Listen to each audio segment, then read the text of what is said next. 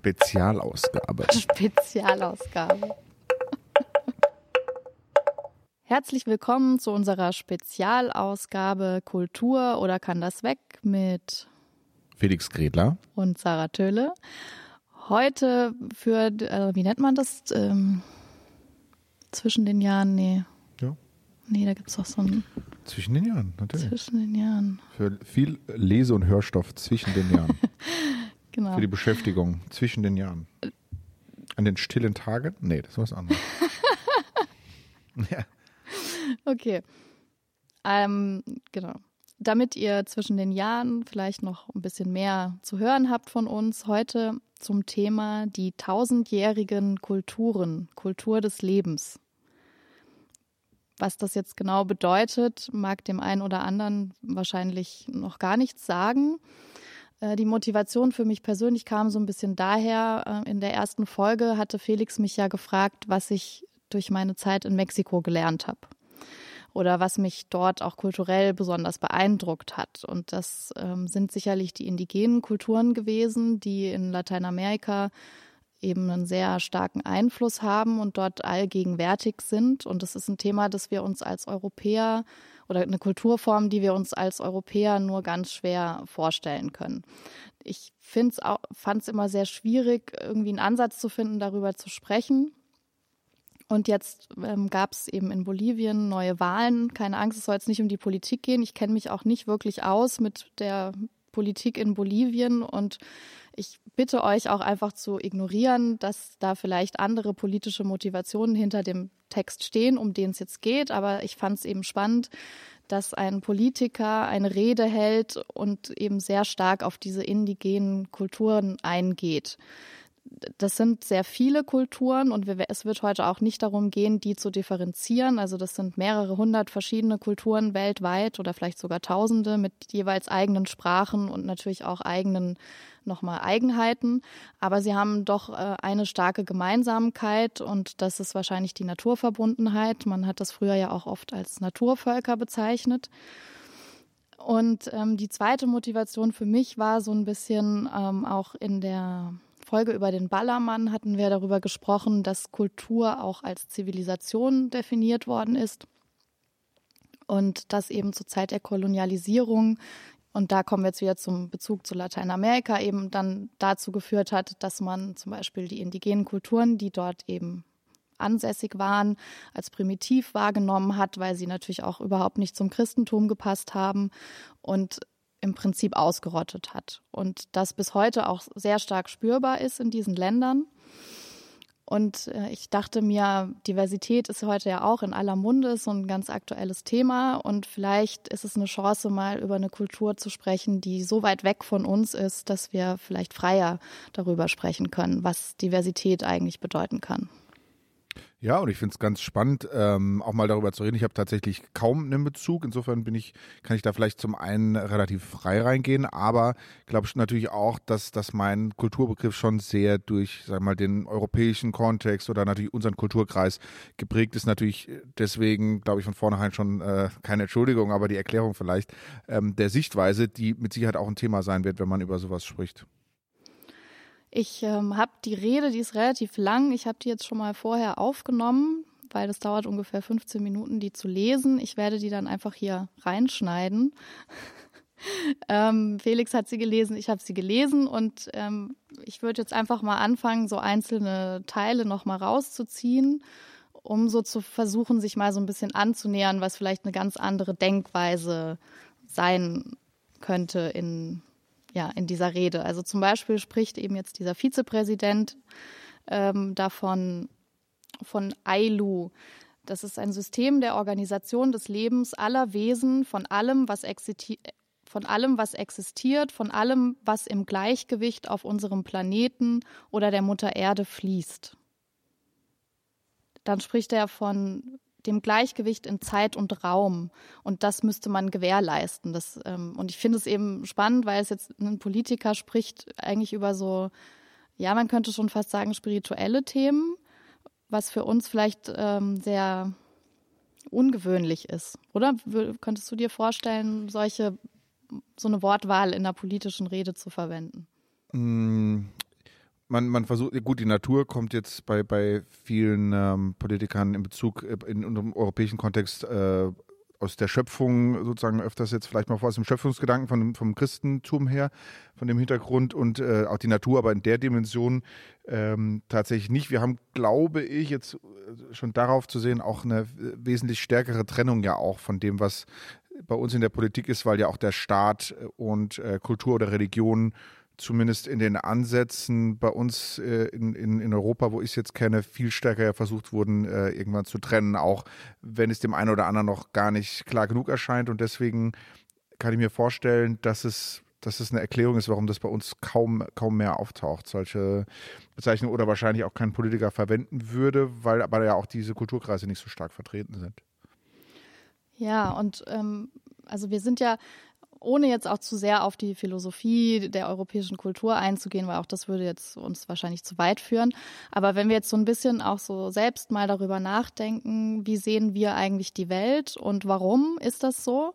Also selbst Menschen, die jetzt nicht so sich arg beschäftigt haben mit Philosophie, mit Kant und Hegel und äh, den Griechen und was die sich alles so überlegt haben, sind wir doch sehr stark von dieser Idee geprägt, dass der Mensch eigentlich über allen Dingen steht und dass der Geist äh, über der Natur steht und dass wir sehr, wir sind sehr vernunftsbezogen, wir legen sehr viel Wert auf die Beweisbarkeit, hören sehr stark auf Wissenschaft und es fällt uns doch immer wieder sehr schwer, glaube ich, zu akzeptieren, dass es vielleicht Dinge geben könnte, die wir eben nicht erklären können oder die sich nicht beweisen lassen.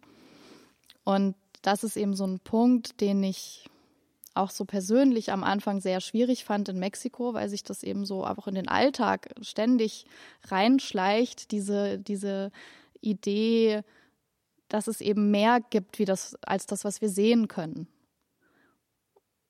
Und das macht es so einem Europäer wie mir dann nicht so leicht. Ähm, am Anfang zweifelt man immer so stark und will eigentlich ständig in Widerspruch gehen. Und das ist ja aber genau auch das, was man bei der Diversitätsdebatte hat. Also es fällt uns eben sehr schwer zu akzeptieren, dass andere Menschen in einer anderen Realität schon fast leben. Ja, also wenn wir uns das jetzt mal umgedreht vorstellen, die indigenen Völker, nehmen wir einfach mal zum Beispiel, die Huichol in Mexiko, die leben auf einer Hochebene, 3000 Meter wie würden die uns sehen von außen? Also wenn die jetzt so im Fernsehen einen Dokumentarfilm sehen Podcast. über das deutsche Leben und sehen da so Bilder, was wir so machen den ganzen Tag und was, was uns auch so wichtig ist. Was würden die über uns denken? Ja, ich meine, wenn die einen Podcast hätten, äh, mit ist das Kultur, dann kann das weg, dann, dann, ja, dann würden die wahrscheinlich ähnlich unverständlich darüber denken, was, was für uns die elementaren Dinge sind. Ne? Ich meine, klar, dass, dass wir, auch gerade diese ganze Konsumgesellschaft, ne, das wird, wird mit Sicherheit ein, großes Thema sein, weil das ja bei uns total ausgeprägt ist. Ähm, und bei uns ist ja irgendwie das, was die jetzt vermutlich als Kultur verstehen würden, in eine ganz andere Art und Weise in den Hintergrund gerückt, weil wir die, die, weil sich die Gesellschaft bei uns einfach viel schneller dann vermutlich mit anderen Werten oder auch anderen Themen entwickelt hat. Ja, wenn ich jetzt dann auch an die Industrialisierung denke, die, also die Gesellschaft, wie sich die Gesellschaft dadurch verändert, dann wird es denen natürlich äh, komplett unklar sein, wie der Mensch sich so verändern kann äh, von, von ihrer Sicht aus. Ne? Und wir vermeintlich ertappen uns ja manchmal dabei, wie wir das andererseits dort als rückschritt, rückschrittlich bezeichnen würden. Insofern ist da natürlich ein krasser Kontrast. Ne? Es ist natürlich auch so ein Zwiespalt. Auf, auf, also auf der einen Seite, ähm, die sind ja nicht unabhängig von uns also, oder von unserer Welt. Also das nimmt ja auch immer mehr Einfluss. Autos, Fernsehen, Strom, das kommt ja auch alles nach und nach immer mehr in ihr Leben. Und ähm, ja, dadurch entstehen natürlich auch Konflikte mit der traditionellen Lebensweise. Also auch so dieses Thema der Bequemlichkeit, das finde ich auch so ein ganz ähm, wichtiges Thema heutzutage, sich immer wieder auch zu fragen, warum handle ich eigentlich so? Ist das die Bequemlichkeit? Was motiviert mich eigentlich? Und ähm, wenn jetzt eben er darüber spricht in seiner Rede, also das von diesem Gleichgewicht auf unserem Planeten und dass alles, was existiert, das Leben ist, dann ähm, müssen, also wenn wir uns da jetzt einfach mal so reindenken, das heißt, wir, wir leben jetzt in einer Kultur, in der der Stein genauso lebendig ist wie ich und genau dieselben Rechte hat wie ich. Ja, also das ist ja im Prinzip diese Essenz deren Kultur, dass sie keine Unterscheidung machen. Mhm. Und das hat natürlich auch dann eine Konsequenz auf die Lebensweise. Und das ist im Prinzip so ein bisschen auch mein Versuch, um jetzt an so einem ganz anderen Beispiel mal, das von uns weit entfernt ist, ähm, zu zeigen, wie wichtig Kultur eigentlich für unser Leben ist. Aber in dem Sinne ist es ja was, was, was sie ja dann sehr stark auch blockiert, äh, was jetzt den Fortschritt in dem Sinne ja auch sehr stark, sehr schwierig macht, weil man, weil man da ja sehr, sehr oft an, an der Natur oder an diesem Einklang dann ja scheitert, wenn man äh, Dinge verändern will. Insofern habe ich das auch die ganze Zeit so gesehen unter der Frage, wie können die ihre Form der Kultur, die ja oft auch mit Religion verbunden ist, die dann auch teilweise Form ihrer Politik ist, wird sie dann nicht zu oft zum Verhängnis, wenn man das alles so drei, die Sachen, also so habe ich das gesehen, wenn die so eng verwoben sind. Also im Sinne von auch alles führt zueinander. Das, das führt unweigerlich meiner Meinung nach zu, zu großen Problemen in, in der Entwicklung. Also größer als wir. Wir hatten ja viele Probleme auch dadurch und haben die dann gelöst, indem wir auch Sachen getrennt haben. Ne? Zum Beispiel Kultur, Politik und Religion. Ja, also wir können uns ja auch mal die Frage stellen, wie sind wir eigentlich dahin gekommen, wo wir heute sind? Also was, was macht denn unsere europäische Kultur jetzt auch aus? In dem Sinne ähm, kommt so eine also es ist natürlich so ein, Prozess, der sich über viele hunderte Jahre hinweg gezogen hat. Also man, der Mensch hatte natürlich irgendwie das Bedürfnis, seine Lebenssituation zu verbessern. Und die Natur war immer eine große Bedrohung für den Menschen. Besonders natürlich auch hier mit dem Klima, also im Winter. Also das heißt, man hatte natürlich so eine ganz andere Motivation, sich auch vor vor der Naturgewalt zu schützen und hat sie auch feindlich wahrgenommen dadurch natürlich. Und das ist vielleicht dann auch in anderen klimatischen Zusammenhängen ganz anders und vielleicht ist das auch ein Grund, warum die bis heute noch viel leichter auch mit der Natur in Einklang leben können. Es hat aber schon auch was mit der Haltung zu tun. Also versuche ich praktisch die Natur und das ist eben dieser kulturelle Aspekt. Also sehe ich die als meinen Feind und muss die dominieren oder ist, ist das Teil von mir und ich muss nur meinen Platz darin finden. Und wenn wir heute zum Beispiel, was ja schon auch ein kulturelles Phänomen ist, über Fridays for Future sprechen, dann sehen wir ja auch, dass unsere ach so fortschrittliche Lebensweise äh, auch zu Problemen geführt hat und im Prinzip uns ja vor Hindernisse stellt, wo wir nicht so richtig wissen, wie soll es jetzt weitergehen. Absolut. Äh, das, das merkt man dann ja auch wo diese Kulturformen auch deutlich vertreten sind, nehme ich mal an, weil das natürlich schon was auch mit dem vorherrschenden Klima zu tun haben, dass man sich hier meint oder, oder denkt, die Natur natürlich stärker zu, zum eigenen zu machen, äh, indem man sie verändert oder seine Lebensverhältnisse so anpassen will, dass, dass sie mit den Widrigkeiten, sage ich jetzt mal, der Natur äh, funktionieren. Und das, das führt natürlich dann eben zu diesen Konflikten und diesen Herausforderungen, wo wir jetzt quasi versuchen, gegenzusteuern, ja. Und äh, die es natürlich dort auch nicht gibt, hat aber natürlich auch was mit, mit ja, Bevölkerungsentwicklung oder ähnlichem zu tun.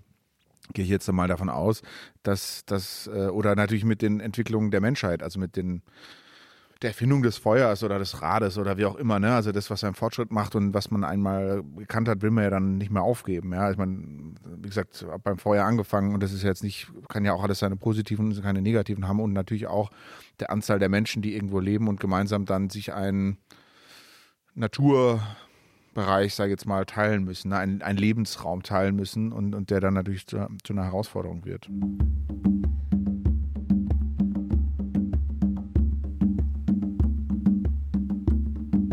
Ja, also weil du jetzt auch vorhin davon gesprochen hast, dass äh, diese Art natürlich sozusagen das Leben und die Welt zu sehen oder diese Kulturform einen dann auch einschränkt.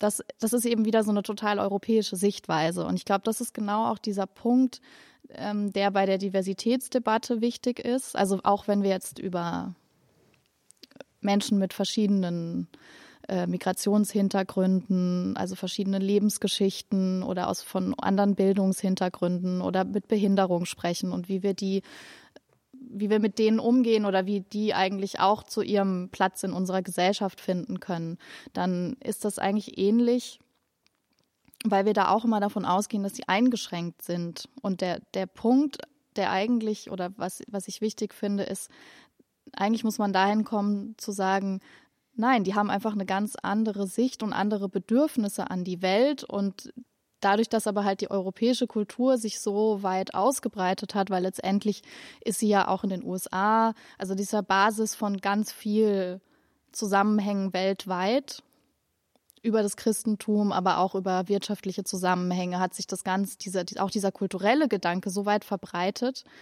dass alle, die das nicht teilen, automatisch irgendwie so außen stehen und man immer so ein bisschen daran zweifelt.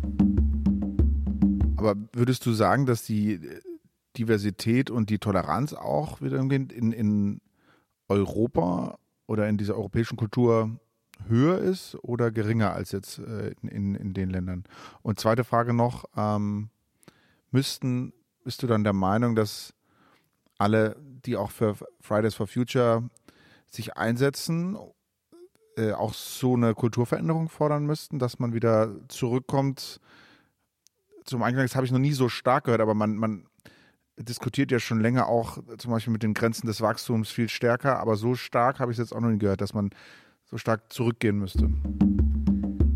Ja, also äh, Vorsicht schon wieder mit dem Zurückgehen. Also ich würde das. Also sollte Greta Thunberg dauerhaft in einem Zelt äh, in Mexiko wohnen oder nicht? Nein. Okay. Also ähm, das ist wäre jetzt sehr extrem. Wir, wir könnten das auch tatsächlich gar nicht. Also es ist auch eine Sache, die ich wirklich selber gelernt habe. Als, also ich war tatsächlich selbst in diesem Gebirge auf 3000 Meter Höhe mal zehn Tage lang und ähm, ich bin physisch überhaupt nicht mehr in der Lage dazu, so zu leben, wie die leben. Ja, also weil das einfach so eine körperlich äh, Wegen der Luft äh, auch, oder? Nee, wegen, auch wegen der Arbeit. Also einfach, wie du Wasser holen so, ja. musst mhm. und also wie du lebst und wie dein Alltag aussieht, das ist für einen westlich geprägten Menschen eigentlich nur noch schwer zu erlernen. Also es gibt da einzelne Ausnahmen, die ich auch. Da ist der Rücken ja schon vom Bürostuhl kaputt. Quasi. Genau. Nee, also aber als wirklich kein wir Spaß, sind es ne? auch nicht gewohnt zu frieren und Beispiel, also es ja. sind ganz viele Themen, mit denen können wir gar nicht umgehen oder dass man einfach das Haus nicht verlassen kann, weil tagelang alles unter Wasser steht. So, das sind so Welten oder dass man sechs Stunden mit dem Auto fahren muss, um zu einem Supermarkt zu kommen. Also man ist schon und deswegen würde ich mich jetzt nie dieser Illusion hingeben zu meinen, wir müssen alle so leben wie wie die ähm, aber es ist schon so ein, es geht eigentlich mehr darum zu sehen, dass, dass sie dieselbe Berechtigung haben, so leben zu wollen und weiter so leben zu können, wie sie möchten. Und wir schränken das ein mit unseren Bedürfnissen, weil wir ja weit über unsere Landesgrenzen hinaus sozusagen ähm, ihren Lebensraum mitgestalten durch zum Beispiel den Abbau von Mineralien in, in Gebieten, die oft von Indigenen bewohnt werden. Dann könnte man jetzt auch, auch ein interessanter Artikel, den ich gerne verlinke zum Thema Nomadentum. Das ist ja auch so ein Thema, dass wir sind eben auch stark sesshaft geprägt. Und alle, die das nicht sind, die haben dann eigentlich kein Recht, ihre Meinung zu äußern oder haben keine Rechte, weil sie gar nicht in unser System passen. In Europa meinst du jetzt? Oder? Auch in der Welt. Dort, ja. ja. also und ähm, jetzt auf die Frage, ob ja, ob wir jetzt toleranter sind oder nicht, das ist ja würde ich nicht sagen. Also ich würde sagen, das ist überall immer ein Thema. Also auch in, in den indigenen Kulturen, die ich jetzt persönlich kennengelernt habe, existiert das also sie sind auch rassistisch und diskriminierend, genauso wie wir. Ähm, nicht immer beabsichtigt. Also ich glaube, das ist einfach so eine ganz natürliche Haltung des Menschen, alles, was er nicht kennt, das und aber, das Fremde, das macht dir Angst, ne, weil es deine eigene Ordnung und deine Weltsicht gefährdet. Und äh, dann reagierst du entweder feindselig oder versuchst es irgendwie abzutun als, äh, was weiß ich, Esoterik oder irgendwie aber ich meine, also in Deutschland müsste jetzt doch keiner zum Beispiel so eine Rede halten müssen, ein Politiker, weil, weil wir ja sozusagen nicht, nicht die Situation auch haben, dass jemand auf die Idee kommen könnte mit dieser Unterwerfung oder bestimmte äh, äh, äh Korruption, also da geht es ja auch um Korruption zum Beispiel, ne? Das ist ja ein zentrales Element, auch als Anlass jetzt für diese politische Rede und so weiter.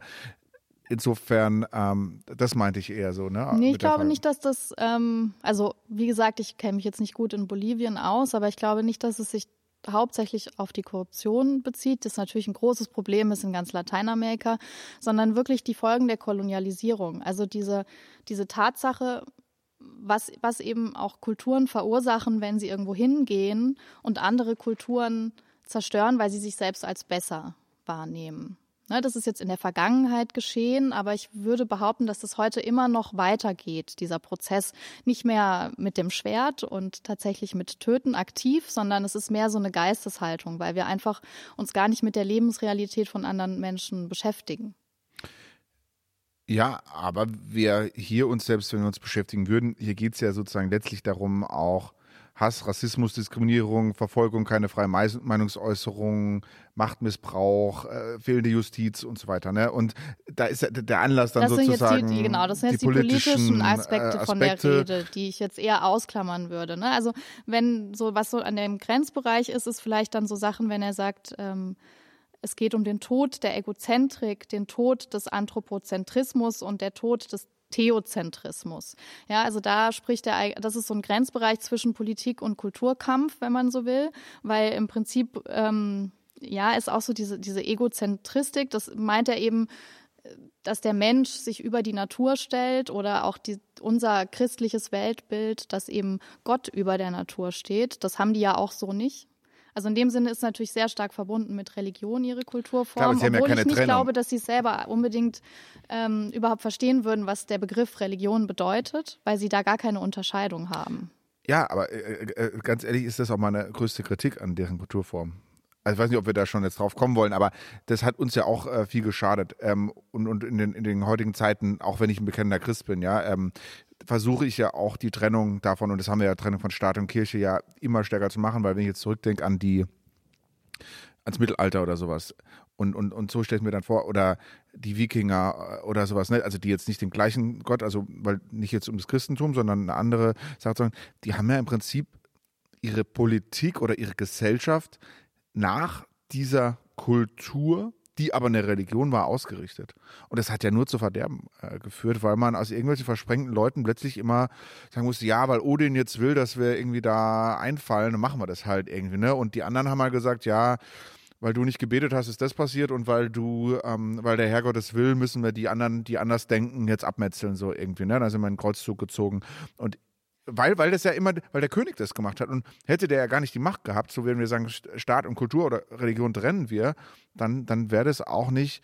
Und deswegen finde ich es ja eigentlich den ganzen Tag insofern kritisch, dass, dass das ja konkret versucht wird, diese Kultur als Legitimation für Politik zu verwenden. Und ich bin ja dann eher ein Freund von, von der Trennung von beidem, was nicht heißt, eine, eine, nicht eben die maximale Toleranz haben zu können gegenüber jeder, jeder Form von, von Kulturen, seien sie auch mit Religion verbunden. Hm. Ja, das verstehe ich. Und natürlich gibt es da viele ja, Beispiele, die uns das in der Geschichte gelehrt haben. Wenn man sich jetzt aber so ein bisschen mehr auch mit indigenen Kulturen beschäftigt, also zum Beispiel jetzt einfach, ich nehme jetzt einfach mal das Beispiel, was ich halt selber kenne. Das sind eben die Huichol in Mexiko. Das, die, die leben im Prinzip seit Tausenden von Jahren relativ gleichbleibend, wobei ich das nicht bedeutet, dass sie keinen Fortschritt haben, weil ich auch sehr bewundernswert finde, wie, äh, wie sie neugierig alles einfach integrieren. Also da sind zum Beispiel auch mal Christ, christliche Priester zu denen ins Hochgebirge gekommen, irgendwann, keine Ahnung, 17. bis 18. Jahrhundert und haben äh, so Heiligenfiguren haben da eine Kapelle gebaut und haben da Heiligenfiguren reingestellt. Äh, dann sind diese Priester wieder gegangen. Wahrscheinlich, weil sie es da oben auch nicht ausgehalten haben, so weit weg von allem. Weil sie doch näher am Herrgott. Und, äh, und haben diese Figuren da gelassen. Und dann haben die Huichol das gesehen und haben, haben gesagt, ah, aber das ist irgendwie, bedeutet das was für ihre Kultur und das, das sind wichtige Figuren. Wir, wir kümmern uns jetzt um die. Ja, weil das einfach so aus, eine, aus einem tieferen Respekt heraus konnten sie das nicht einfach da vor sich hin zerfallen lassen. Und die haben die bis heute, nehmen die die mit zu ihren Zeremonien und haben die einfach integriert. Genauso kamen dann Künstler aus Amerika so in den 60ern, 68ern vermehrt dorthin und haben dann auch neue Materialien mitgebracht. Das ist auch ein Künstlervolk. Also die Und du, du meinst, das ist ein Zeichen für Toleranz, also in dem Sinne von ja, auch für Fortschritt. Also dass man auch in der Lage ist, ähm, das, was neue Dinge, was, was kommt, zu integrieren. Auf, das ist auch ein Grund, warum Wissenschaftler, die sich damit beschäftigen, mit indigenen Kulturen, sagen, Innen. warum die Huichol jetzt bis heute äh, noch so existent sind und ihre Sprache auch noch von so vielen Menschen gesprochen wird. Ähm, die haben dann auch einfach die Materialien, die dann so Künstler mitgebracht haben, integriert in ihre mhm. Kunst. Ne? Also die haben vorher halt mit, mit dem gearbeitet, was dort gewachsen ist. Und dann kam einer und hat tschechische Glasperlen mit dahin gebracht. Und ähm, bis heute arbeiten die mit tschechischen Glasperlen. Die Firma in Tschechien stellt, sie die her? Ja. stellt, stellt extra Importiert. eine bestimmte Farbpalette okay. für sie her sogar. Also die sind da dann auch mal hingereist. und ähm, Also die sind nicht, nicht verschränkt und wollen eigentlich nur für sich bleiben, sondern meinte, die gehen schon in die Welt. Aber sie fordern halt für sich ein, ihre Lebensweise erhalten zu dürfen. Und das bedeutet natürlich Dinge, die dann wiederum unsere Lebensweise einschränkt, weil wir nicht einfach dahin gehen können, um da das Silber abzubauen, wo halt ihre heilige Wüste ist. Aber wenn man sich die Geschichte jetzt so anschaut, kann man nicht beobachten, dass es an so an vielen konkreten Beispielen dazu geführt hat, dass sie das so ausgenutzt haben, wie das bei uns passiert ist. Und da würde ich sagen, also das Christentum ist natürlich einfach das eines der großen Beispiele dafür, dass Religion und deswegen war das bei uns auch notwendig, diese Trennung von Religion und Staat, weil natürlich bei uns einfach die Staatsoberhäupter Päpste waren und äh, ganz stark in Politik eingegriffen haben, aus ganz anderen Motivationen. Das waren ja keine religiösen Motivationen, sondern das war eigentlich, ging um Macht. Klar, aber, aber bei denen kommt es ja auch an die Grenze und, und zu den Problemen, ähm, weil sie ja keinen Unterschied machen zwischen Kultur und Politik für ihre Gesellschaft. Aber weil, weil sie, sie können sich wirklich? ja nicht isoliert, sie können sich ja nicht isoliert von der Welt sehen. Aber machen wir das wirklich? Also sind wir, also klar, wir haben offiziell die Nein, Trennung. nein, wir sind noch nicht, wir sind da nicht gut und wir sind auch noch nicht so weit, aber wir haben wir haben einen höheren Ansatz, würde ich sagen, als jetzt indigene Völker. Und bei denen fängt es natürlich dann an, zum größeren Problem zu werden, so wie hier, wenn sie in Kontakt mit anderen sozusagen treten, um irgendwas, was auch immer, zu verhandeln, äh, Lebensräume oder waren oder, oder ähnliches, weil man sich ja dann auf, auf ein äh, gemeinsames, bestimmte gemeinsame Dinge einigen muss, die man, man, man kann es ja nicht isoliert betrachten auf der Welt. Und wenn sie sozusagen immer ihre Kultur gleichzeitig auch als ihren Staat oder ihre Gesellschaftsform mitdenken, dann wird es natürlich dann schwierig, wenn ich mit jemand anders in Einklang, also wenn ich jetzt allein aber, schon aber, denke, wie, welche Währung mit diesen tschechischen Glasperlen äh, zum Austausch kommt, dann, dann, dann fange ich ja schon mal an, ne? dann wird es ja schon mal vielleicht ein Thema. Oder wenn ich äh, mein Visum brauche, um dorthin zu fahren. Und ähm, ich muss ja dann Staatsbürger sein. Als Staatsbürger muss ich vermutlich Steuern bezahlen, je nachdem, welchem Land ich bin. Selbst in Mexiko würde ich hoch sein. Aber so, ja, und dann fängt es an und dann, mhm. dann, dann, rollt die Maschinerie. Ne? Und genau, aber, aber wer gibt jetzt sozusagen uns das Recht, denen zu sagen, dass sie sich an unsere Form anpassen müssen, nur weil wir jetzt gesagt haben, dieses Land heißt Mexiko. Da haben, die, haben, die wurden nie gefragt, ob sie ja. in, in, diesem Land Mexiko äh, leben wollen. Klar, ne? Also klar. die leben in Virikuta und das ist ihr Land. So. Ja, aber sie können ja mit,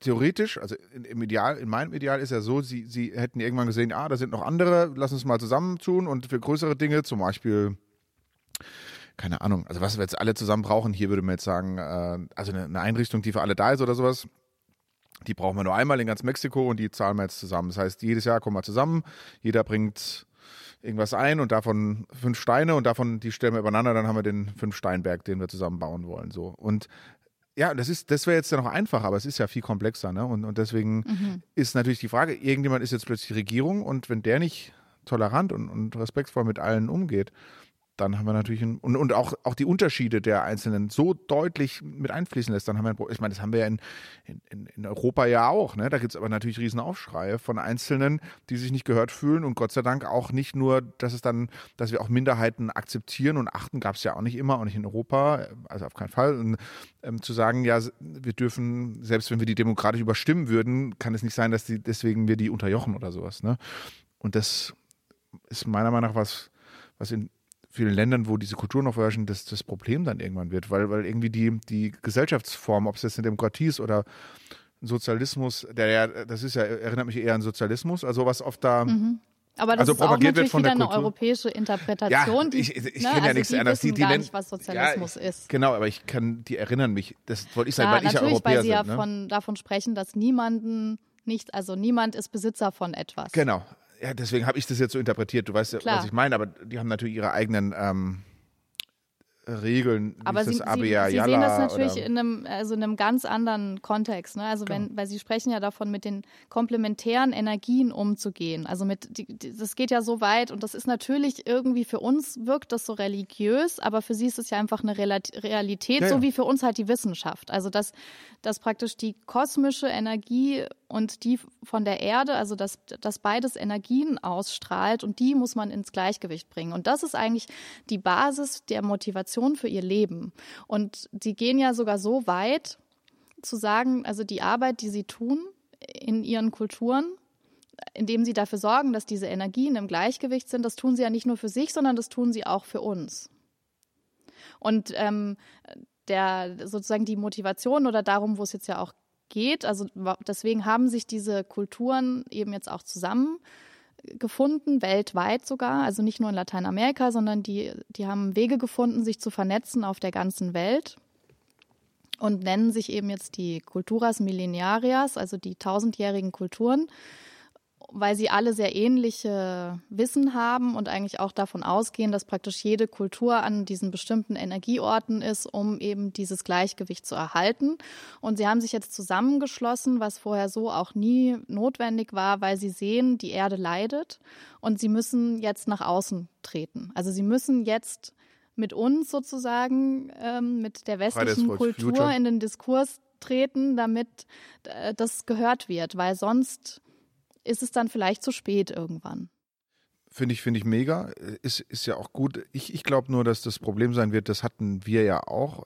Also ich will jetzt nicht damit sagen, oder ein bisschen schon natürlich, dass wir vielleicht durch beschleunigte Entwicklungen in, in urbanisierten Gebieten natürlich viel schneller uns bestimmten Zwängen unterliegen mussten, was, was man jetzt als positiv sehen kann oder negativ. Dass wir ja irgendwann auch uns als Staatsbürger ähm, identifizieren mussten, parallel zu unserer Kultur, ob die jetzt Religion oder reine Kultur war, und dass das meiner Meinung nach die auch immer stärker treffen wird und dass das natürlich sie von der größten Herausforderung zusätzlich stellen wird, neben den äh, äh, Probleme und Themen, die haben, da, da, da gehe ich voll mit auch. Und ich finde das auch, es ist natürlich klar, die Schöpfung ist für mich oder auch für die Christen oder, oder generell natürlich ein elementares, die nennen das anders und die haben auch mit dem Kosmos und so weiter andere, mit der Energie oder so, die sehen das ganz anders, weil die da jetzt nicht so eine Person oder eine Geschichte, auch eine andere Geschichte drum haben, weil viel mehr auch Natur noch drin weiterhin vorkommt. Aber ich glaube, das Problem wird halt eben sein, dass man sich nicht verschließen kann vor dieser Staatlichkeit oder Gesellschaft und die wird immer mehr Probleme auch da aufmachen. Ähm, also das ist schade und das ist nicht, nicht, nicht so gut, ja. Und das wird manche auch und hat ja auch manche schon vor den Ruin getrieben oder die kaputt gemacht, ne? Die Leute, die sich kaputt gesoffen haben, weil sie plötzlich in den USA. Äh, ja, in, in, in, in diese, wie nennt man das, ja, die Versuchung geraten sind, irgendwie mit Sachen, die sie sich gar nicht ankannten und zwar so schnell, dass sie ja dadurch eskaliert sind oder sowas, ne? Und das, das, das wird eine große Herausforderung für viele von diesen Völkern zu sein, ja, oder, oder von den Kulturen zu sein, die, die, die es da noch gibt.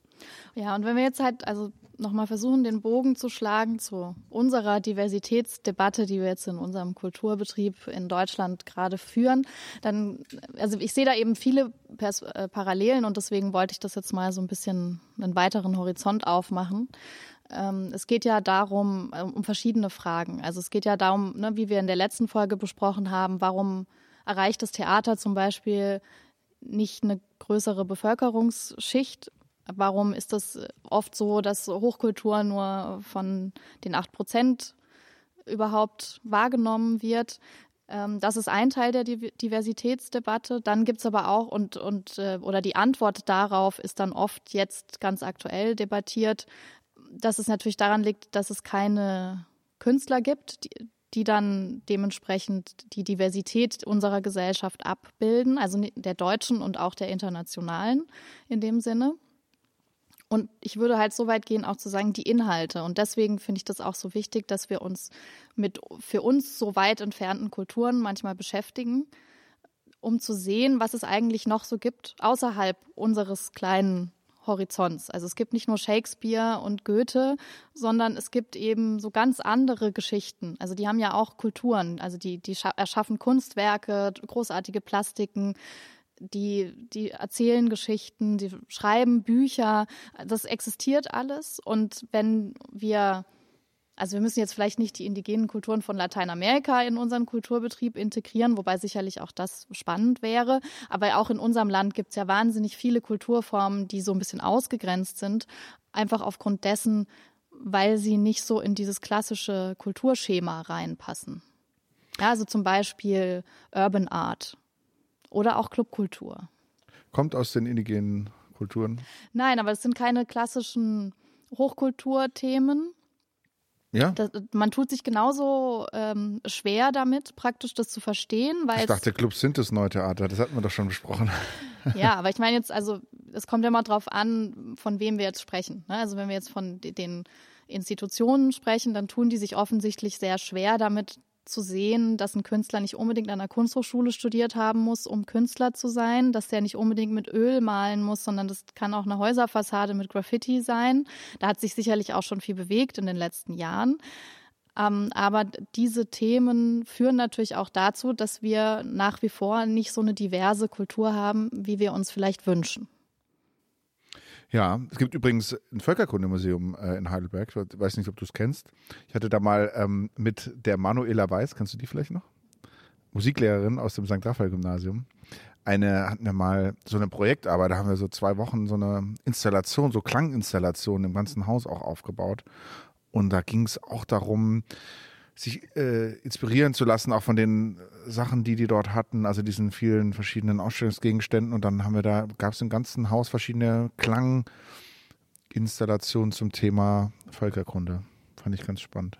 Mhm. Ja, also, ein, ja, also ich, ich habe, ich hab, gebe auch zu, ne? Also ich habe da kaum neben dem, weil ich das dann irgendwie kannte, kaum Kontakt und in den gängigen kulturellen Feldern, wo ich jetzt unterwegs bin, da erlebt man das jetzt im Normalfall nicht. Ja, da hat man vielleicht mal Künstler aus diesen Ländern, wo es noch diese Kulturen gibt, die dann aber europäische Kultur so ungefähr machen, ja, oder, oder vielleicht noch Elemente einspielen. Das kenne ich auch, aber ansonsten habe ich da, äh, gebe ich dir recht, ne, da, da hat man hier kaum Bezug in, in, in der europäischen Kultur, wo das mal auch gleich kritisch diskutiert wird, ne, oder, oder rezipiert wird. Irgendwie gibt es ja wenig. Oder auch inwiefern, also ich habe ja auch mal Kunstgeschichte studiert und da ähm, in den ersten zwei Semestern äh, liest man die Bibel, ne? also von vorne bis hinten. Und dann gibt es eine Prüfung, die dauert irgendwie zwei Stunden. Da werden dann äh, Gemälde aus unterschiedlichen Zeiten von unterschiedlichen Künstlern an die Wand geworfen mit so einem Beamer und dann hast du so einen Test und musst dann da ankreuzen, oder hinschreiben, äh, welche Stelle in der Bibel da jetzt dargestellt ist, wer derjenige ist und für was jetzt diese Farbe steht. Und ich glaube, dass sich wirklich wenig Menschen eigentlich darüber bewusst sind, wie stark unsere komplette Kultur, selbst im Fernsehen, dadurch geprägt ist eigentlich. Also diese ganze Farbsymbolik, was für uns ja, total natürlich ist. Also wir, wir denken da jetzt nicht, oh, rot steht für, sondern das ist so eine unterbewusste Übereinkunft, weil es ja über Jahrhunderte für uns einfach ganz normal ist, dass diese Farben das bedeuten.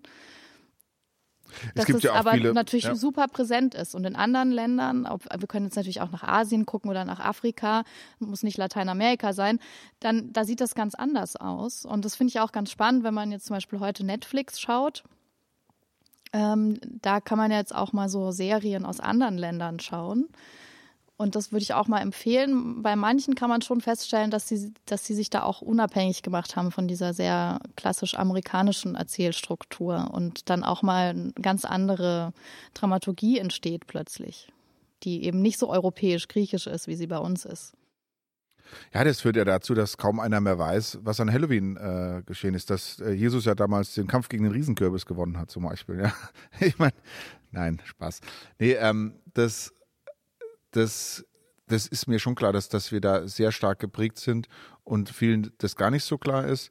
Ich frage mich, ähm, liegt es daran, und das kannst du vielleicht beantworten, dass bei uns auch wegen dieser Urbanisierung schon recht früh es sagen wir mal, eine Einheitskultur von vielen Dingen über das Christentum auch gab und diese indigenen Völker oder, oder verschiedene andere Kulturformen ja so individuell an verschiedenen Orten waren und deswegen sich nicht so eine, ich weiß nicht, darf man das sagen, Leitkultur äh, entwickelt hat, wie man das ja bei uns impliziert, dass sie sich entwickelt hätte, weil sie Na, von so vielen Leuten ja. immer gleich oder ähnlich, sag ich jetzt mal, vertreten. Nur in Nuancen. Ich meine, evangelisch, katholisch, das ist ja ein Beispiel für ein Christentum. Das sind ja nur extern, weißt du, ganz oben sind ja Nuancen. Und vielleicht war es so, weil es dort zu viele Unterschiede gab. Nee, ich würde gar nicht sagen, dass die sich so sehr unterscheiden. Also die haben natürlich unterschiedliche Sprachen und bezeichnen dann auch die Charaktere in ihren Legenden unterschiedlich, aber die, also ist ja erstaunlich auch, wie sehr sich dann solche Geschichten ähneln. Und man ja auch heute festgestellt hat, dass die ja sehr wohl in Kontakt waren, was lange in Zweifel gezogen wurde. Aber man hat jetzt zum Beispiel gerade rausgefunden, oder das weiß jetzt nicht genau, wie der aktuelle Wissensstand ist, aber dass die Aborigines äh, verwandt sind mit den Indigenen in Lateinamerika. Also das heißt Australien und die haben Kontakt gehabt und die sind da mit Booten hin und her gefahren. Mhm, mhm. also es gab schon einen Austausch, aber da sie halt in ihrer Kultur überhaupt nicht diesen Gedanken haben, irgendwie was erobern zu müssen, dadurch hat sich das nicht so dominant verbreitet ja, wie unsere ja, Kultur. Ja, also dazu, und deswegen sage ich, ist es so spannend zu sehen, welche, welche Macht Kultur eigentlich hat. Mhm. Wenn wir jetzt ja heute aktuell gerade die Debatte haben, ist Kultur jetzt systemrelevant? Und welchen Einfluss hat sie auf die Gesellschaft und können wir einfach so auf Kultur verzichten? Deswegen finde ich, na, also so, wenn man sich jetzt mal nochmal auch an unsere Geschichte zurückerinnert, wir haben mal gedacht, die Erde wäre eine Scheibe. Ja, und oder die Erde ist der Mittelpunkt des Universums. Und als man ähm, sozusagen diese Kenntnisse, als sich das verändert hat, hat es ja auch einen gesellschaftlichen Umbruch ausgelöst. Also das hat auch die hierarchischen Strukturen in Europa dann ins Wanken gebracht. Und diese Zusammenhänge sind ja schon interessant zu sehen, wenn wir heute darüber sprechen, welche Stellung soll Kultur in unserer Gesellschaft haben. Ja, und, und denkst du, dass das ähm, Kultursystem relevant ist? Das ist natürlich jetzt schwierig, weil man systemrelevant definieren müsste. Ne? Ich, ähm, ich fand die Diskussion nicht immer einfach jetzt hier in, in Deutschland, also jetzt nochmal auf das, und ich weiß nicht, ob sie dort anders geführt wurde, weil natürlich ist es ein absolut relevantes Thema. Ist nur die Frage, als was man das System sieht, ja, und ob man jetzt einen kurzfristigen Zeitpunkt, also da so wurde es ja diskutiert, ne, von einem einmonatigen Lockdown als ähm, relevant sieht für das System, also was auch immer das System sein soll. Also quasi wir sterben, wenn wir jetzt keine Kultur haben. Ne? Aber das da ist es natürlich falsch, ne? weil wir das nicht sterben, während ich jetzt über eine längere Perspektive absolut es als systemrelevant bezeichnen würde. Da würden wir sozusagen ja verkümmern. Ne? Da gab es ja auch ganz furchtbare Experimente. Also wenn ich jetzt als Kultur sehe, der, im Nationalsozialismus, wo man sozusagen ja auch Kinder, glaube ich, war es, ähm, äh, also das, das Lebensno vermeintlich Lebensnotwendige wie Essen und, und Getränke äh, gegeben hat. Und aber sonst nicht viel, also kein Kontakt oder keine Interaktion. Ja, es ging aber mehr so, weiter, auch um ne? körperliche Zuwendung. Ja, auch, aber, aber, es ging klar, ja auch um sozialer Kontakt. Ne? Kontakt ist ja auch ein genau, Teil ist der ja auch, Kultur. Genau, genau, deswegen meine ich, und, und dann, und deswegen würde ich natürlich absolut sagen, es ist systemrelevant. Nur wie es dann benutzt wurde, teilweise fand ich es den falschen Kampfbegriff irgendwie für die Sache, für die man werben wollte hier, hier in Deutschland. Ich weiß nicht, wie es international geführt wurde. Naja, also ich gehe einfach davon aus, dass Kultur uns eigentlich zu dem macht, was wir sind. Also auch wenn es nochmal um eine neue Kulturdefinition nochmal mit reinzubringen oder auch nochmal vielleicht, es ist eigentlich der, die Definition der Zivilisation. Also wir auch jetzt äh, von der Entwicklungsgeschichte des Menschen und besonders hier in Europa kann man ja sehen, wir sind eigentlich nur zu dem geworden, was wir heute sind weil wir angefangen haben, Ackerbau zu betreiben. Ja, also wenn wir so weit zurückgehen. Und das ist ja sozusagen die Urform der Kultur, ist die Kulturlandschaft. Die heute in Deutschland, wir haben nur noch Kulturlandschaften, wir haben ja gar keine Wildnis hier. Die existiert in Deutschland nicht mehr. Der Schwarzwald? Nee, das ist nee, ja eine Kiefernplantage. Ne? ja. ähm, der Odewald. Und so gesehen. Die kommen ja auch ziemlich wild vor, die aus dem Also Odenwald ohne manchmal. Kultur wissen wir gar nicht, wer wir sind, wo wir hinwollen und was eigentlich der Sinn des Ganzen ist. Der Sinn unseres Lebens letztendlich. Also das ist nicht, das, und deswegen ist natürlich Religion und Kultur auch sehr verwandt. Ne? Ja, also absolut, so, absolut. Das muss nicht ja. der Gott sein, aber diese Frage, also Philosophie und auch Theater, Musik, Malerei, Gedichte, Literatur, alle diese Dinge helfen uns ja zu verstehen, wer wir sind, was wir vom Leben wollen, wohin wir gehen. Die Einordnung, ja, absolut. Ja, äh, stimme ich dir zu. Nur die Frage ist halt in der Situation jetzt zu sagen, wir sind quasi, also der Monat, Also wir, man darf uns nicht schließen, weil wir in diesem Monat, wo wir schließen müssten, Kultur relevant ist für das System, das stelle ich ja in Frage. Naja, vielleicht Auch doch relevant, aber- um mit dieser Situation umgehen zu können, weil ich denke, es ist schon ein Thema, ähm, das viele Ängste auslöst bei den Menschen. Hm. Ne? Also der Tod ist, ist auch ein Thema, mit dem wir uns in Deutschland nicht gerne auseinandersetzen. So, und das ist jetzt eben sehr präsent. Und da kann Kultur natürlich helfen, sich damit zu beschäftigen und diese Ängste vielleicht auch zu bewältigen und in Austausch zu gehen. Und das. Dann vielleicht eher gesellschaftsrelevant oder sowas, ne? Und, äh, Ja, aber auch für den. Einzelnen, auch in Ja, der ja. Isolation natürlich. Ich meine, was machst du jetzt, wenn du alleine zu Hause sitzt? Höre ich mir den Podcast Ist das Kultur oder kann das weg? mit Sarah Töder und Felix Redler an. Naja, Ja. also ich meine, jeder. Ja, wir machen so, ja, deswegen machen wir ja Kultur. Aber Ne? das ging ja jetzt auch viel in der Debatte, geht es natürlich jetzt auch viel um, um das Thema Geld letztendlich. Ne? Also warum Ja, aber das, das, werden das halt ist ja was anderes. Aber Teile deswegen der Wirtschaft gerettet und absolut, du wird weißt, da das stehe als ich, wichtiger empfunden. Und da stehe ich 150 Prozent dafür. Ich habe es halt aber anders kommuniziert. Ne? Ich würde deswegen nicht sagen, ähm, wir sind nicht für jetzt für das System relevant, sondern für dauerhaft oder die Kultur und deswegen muss es natürlich unterstützt werden. Ne? Aber deswegen sage ich nicht, man kann das nicht schließen, sondern Nein, natürlich kann man es ja, schließen, aber es geht halt so ein für bisschen eine kurze um, Zeit oder so. Ich glaube, es geht so um die Wertschätzung. Ja, das- auch, da stimme ne? ich dir zu. Das Also auch zum Thema nochmal, ähm, ich werde es auch mal verlinken. Es gibt dann eine sehr tolle Webdiskussion zu dem Thema Diversität. Das können wir, stellen wir dann auch online zur Verfügung. Könnt ihr euch mal anhören. Ähm, da geht es nämlich auch so um die Frage, wenn wir Diversität erreichen wollen, dass sich halt, also die Entscheidung sozusagen Künstler zu werden oder in der Kultur tätig zu werden, geht einher mit einem bewussten Verzicht auf Wohlstand in den meisten Fällen. Ja, also sogar auf der Seite der Arbeitsagentur wird das so geschrieben. Das ist ein sehr schwieriges Berufsfeld und ähm, äh, also man wird nicht reich in diesem Feld, sondern man tut es, weil ja, weil es einem am Herzen liegt und dann wird einem oft auch so gespiegelt, ja, aber du hast ja auch den Luxus, du machst was, was du liebst und deswegen ähm, ist es auch okay, dass du damit nicht viel Geld verdienst und ähm, wenn wir uns aber so ein bisschen bewusst werden, welche Bedeutung Kultur für uns hat und auch für jeden Einzelnen von uns, weil ja auch, auch die Nicht-Hochkultur, wie wir ja auch schon besprochen haben, in Zusammenhang steht mit der Hochkultur. Also es gibt nicht die Fernsehserie, ohne dass es mal jemanden gab, der angefangen hat, Schauspieler auf eine Bühne zu stellen. Also so das wäre alles nicht möglich. Und äh, dann geht es halt eben einfach um die Wertschätzung der restlichen Gesellschaft denen gegenüber, die das möglich machen. Ja, also wenn es um die Wertschätzung geht, habe ich dir recht. Und ich werde es mal aufnehmen. Kannst du mir mal den Link schicken vom Arbeitsagentur? Sagen immer, überlegt es euch. Nein, das ist, das ist ja natürlich schon die Defin diese Wertigkeit, die es oft ausmacht, ja. Und die wird halt eben, die Frage ist, wird die in Finanzen bemessen oder halt in, in, in der Wertschätzung auch der Gesellschaft, ja.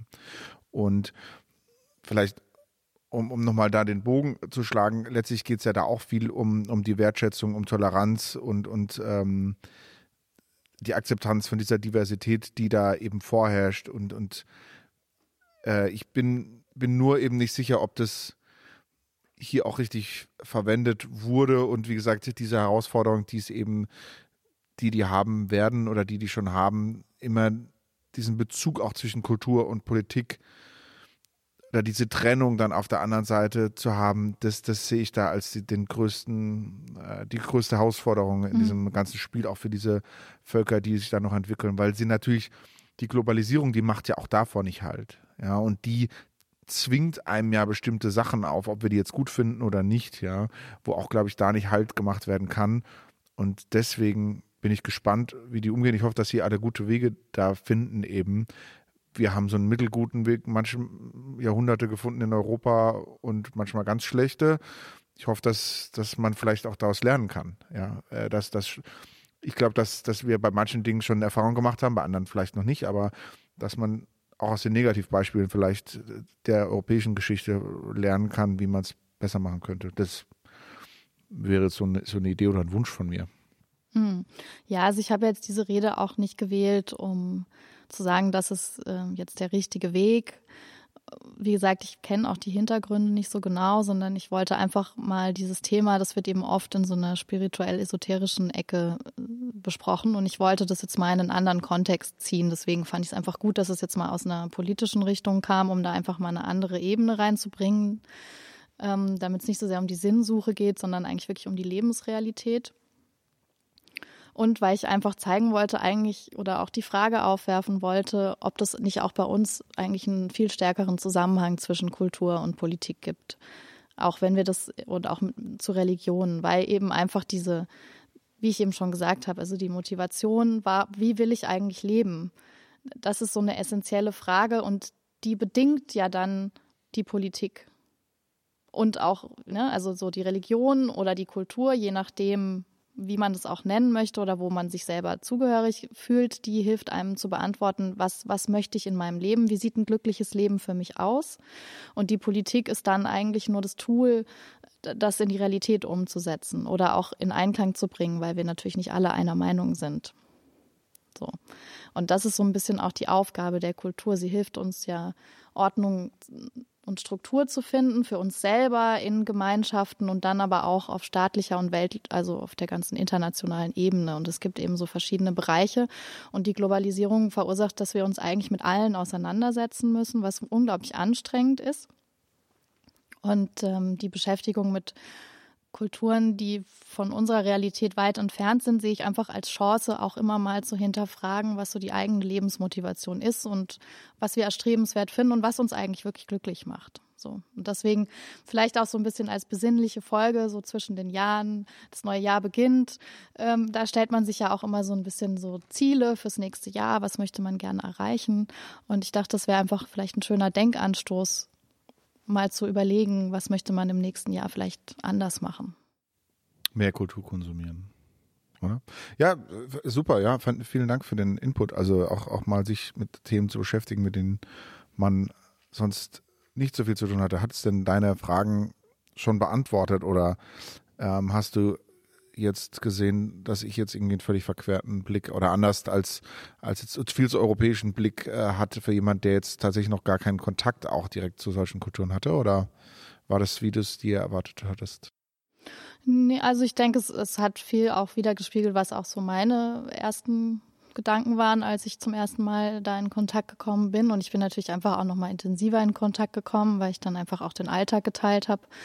Und ähm, ja, also mit, natürlich mit der ganzen Sprache und äh, ja, das ist, äh, kann man jetzt natürlich in einem Podcast so alles nicht wiedergeben, aber ich denke, ähm, es ist, mir war es einfach nur ein Anliegen, mal ein anderes Thema anzugehen.